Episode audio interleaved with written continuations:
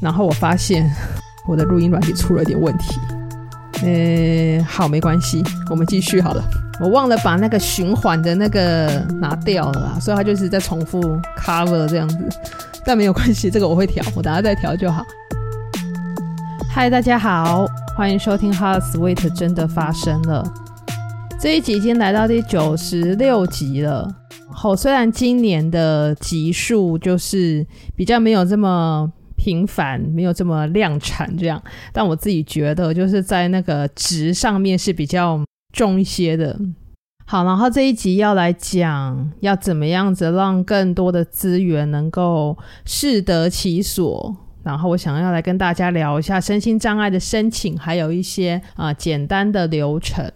会想要录这个主题呢，是因为，嗯、最近开始照顾一些就是脑部有肿瘤的病人，然后我在照顾这一群病人的时候，就脑海中有一个画面，这个画面就是，如果说今天是在一个比较赤贫的地方、贫穷的地方。一个地方，它的公共卫生条件或者是呃医疗资源都跟不上的时候，那即使今天去了一个很会开刀的医生，很会照顾术后病人的护理师，可是他能够发挥的贡献可能是相对比较低的。可是今天如果是把时间轴再往后面一点，如果说今天我们有已经有了好的公共卫生条件，有了好的医疗的资源跟能力。我们可以很轻易的把病给治好，病人可以很轻易的就能够出院。可是如果说后续的一些自我照顾的能力，或者是复健的资源、复健的能力，并不是这么足够的话，其实我在看这一群就是脑伤或者是脑瘤的病人的时候，我就会发现说，其实有很多的疾病，它并不是说做完手术或者是用了药、吃完药就没事了这样子。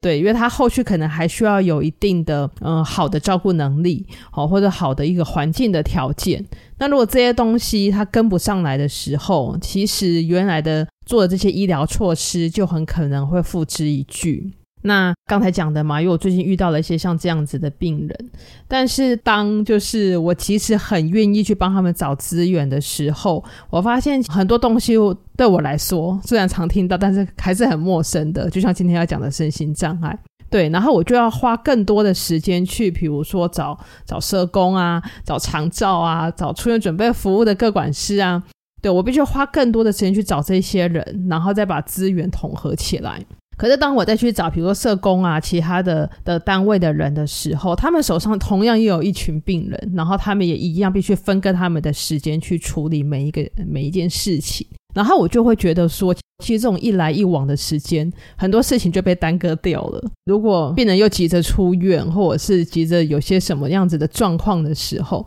其实有很多的东西是跟不上来的。这样，然后我就想说，那我自己如果能够多了解一点的话。或许然后就有机会可以再更及早的介入一些，然后也可以再多做一些的评估。然后我比较希望的是可以让真正就是有需要这些帮助的人得到这些帮助。这样，嗯，会选择先从这个主题来讲的话，是因为呢，我觉得这是个非常频繁，然后非常容易被问到，然后也很需要被应用的事情。那为什么会需要这个身心障碍证明？当然就是因为它有相对应的福利措施嘛，吼，对，那就会讲到说这个福利怎么样子让它能够适得其所，怎么样子让真正有需要的人更轻易的去获得这样子的福利跟资源。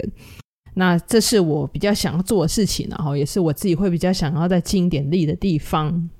所以我这一集我会将就是呃我在各个比如说公部门的网站上面收集到的资料来做一些整理啊，所以会讲的大概是比方说身心障碍的条件是哪一些，什么样子的人可以申请，然后还有一些简单的申请的流程，还有相关的注意事项。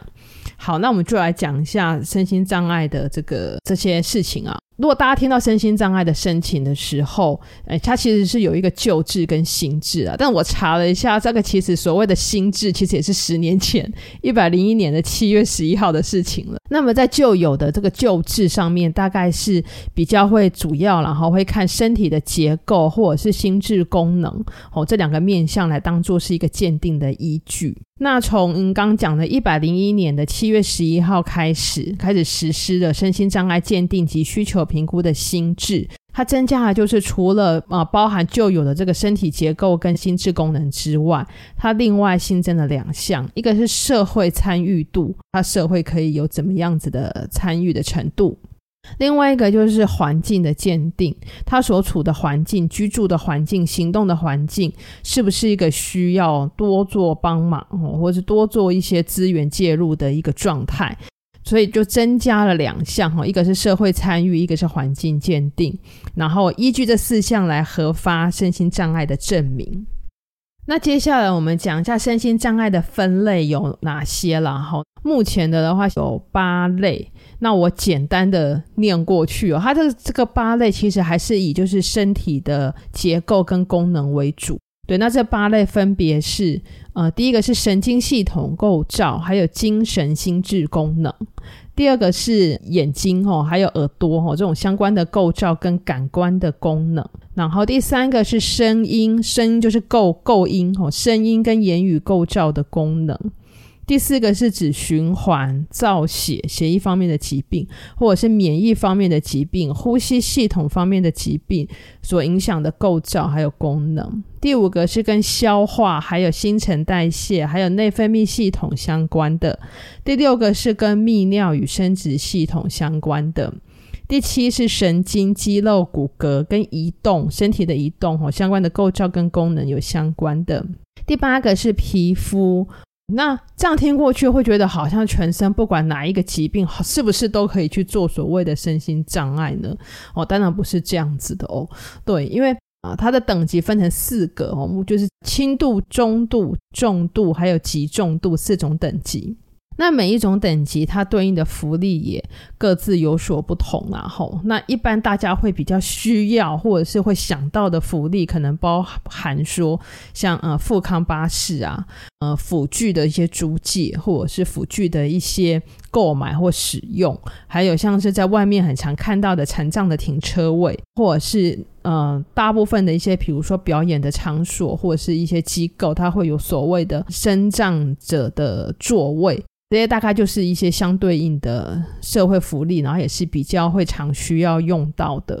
那大家刚刚听到这八类，会觉得，哎，是不是有什么疾病好像都可以申请身心障碍的证明呢？那当然不是啊，吼，它还是有一些相对应的条件。这些条件的话，很难这样子用一个级数把它全部说完，这样。所以我会大概讲几个比较常见的，然后如果有比较细项的，我就会建议说，可能真的还是要去找一些已经整理好的资源来看。那我等一下后面会讲说，在什么样子的地方比较容易可以找到这方面的资源。那比如说像第一个神经系统构造跟精神心智功能，其实他讲的大概就是，比方说呃智力，好，或者是意识丧失，或者是失去生活自理的能力，或者是呃口语表达的能力，吼有一些困难，吼有没有办法，或者是没有办法理解。对，那当然他还是会有一些，比如说发作的时间啊，时间持续的多长多久啊，这些非常细部的条件啊，吼。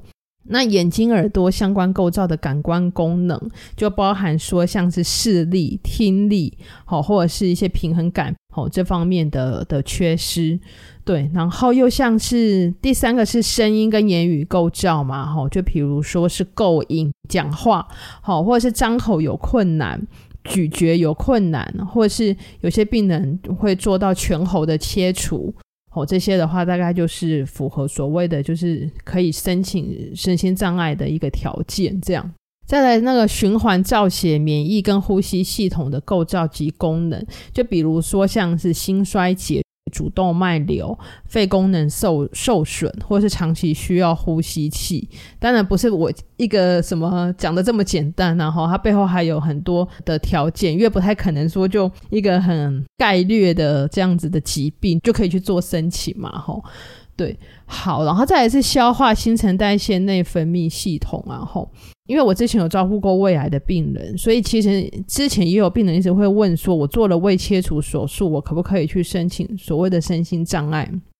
那事实上，它有一些条款，它要做呃胃部的全切吼，然后而且是它对那个营养功能有一些相对应的状态，好，比如说体重流失了多少，或者是需要做到全静脉的营养，没办法从嘴巴进食这一类的，好，或是有非常严重的肝硬化，那当然肝硬化有分等级啦，那像泌尿生殖系统相关的构造，就像是洗肾哦，做血液透析的病人，或者是需要做永久性人工膀胱的人，这样对。然后神经肌肉骨骼移动相关的功能的的话，就是包含说像是没有办法站立行走，或是呃帕金森氏症可能达第几级？我看上面是写第三级啦，但是它还但还是有一些相对应的文字要再去多做了解这样子。然后还有关节肌肉肌力的程度，它也是会有一些程度上面的区分，对。然后皮肤与相关构造的功能的话，通常指的是眼损、颜面损伤，不管是可能烫伤啊，或是做了一些手术导致的颜损。好，这是很粗略的一个分类。那大家可能听过去有个印象，可能大概就是说这些系统、这些疾病可以去申请所谓的身心障碍这样。那呃，身心障碍的的话，目前业管的单位是各县市的卫生局、社会局，还有我看到在每个县市的社会局都有哦所谓的身心障碍者需求评估中心，对，那上面都有一些相关的表单，然后可以做一些清楚的说明。那接下来讲一下一个简单的申请流程。流程的第一步呢，就是要去领取身心障碍者的鉴定表。这个鉴定表是在区公所做做领取，对，所以这可能就真的是需要病人本人或者是啊、家属去去做一下这件事情，就是跑一趟区公所。那我有看一下哈，他需要带的证件非常的简单，就是这个当事者本人的三个月内一寸的照片三张，然后还有呃身份证的正反面的影本这样。那如果今天是未满十四岁哦，他就是要减负户口名簿的影本。好，然后拿到这个鉴定表之后呢，接下来就是要做鉴定。那通常鉴定的流程是会先去给有具有鉴定资格的医师做鉴定。呃，具有鉴定资格的医师呢，通常然后就是包括说像刚才讲的那八类的主要的专科的医师这样子。呃，当医师做完鉴定之后呢，鉴定的资料就会先送到卫生局去做审核。送去卫生局审核完之后呢，会再进一步送到社会局去做需求的评估的审核。刚刚有说到嘛，哈，现在的心智里面就是有啊、不只是看身体功能或身体结构、心智功能这一些是鉴定的依据，还有包括社会的参与跟环境的鉴定。好，所以社会局也会去做呃需求的评估。社会局审核完之后呢，通常就是由社政的主管机关会去做核发。社政的主管机关，我大概查一下，通常还是以区公所为多啦。吼，就是区公所会去做这样子的核发证明。然后在整个流程走完，我想大家最关心的大概是要多久？哦，我这样看起来，我觉得比较保险，大概是会落在三十天，就是一个月左右这样子。好，然后再跟大家后面提醒一些，就是身心障碍的一个相关的事情啊。吼，呃，第一个是身心障碍的证明有效期间，它最长是五年，所以通常五年，如果还有需要的话，需要去做重新的申请。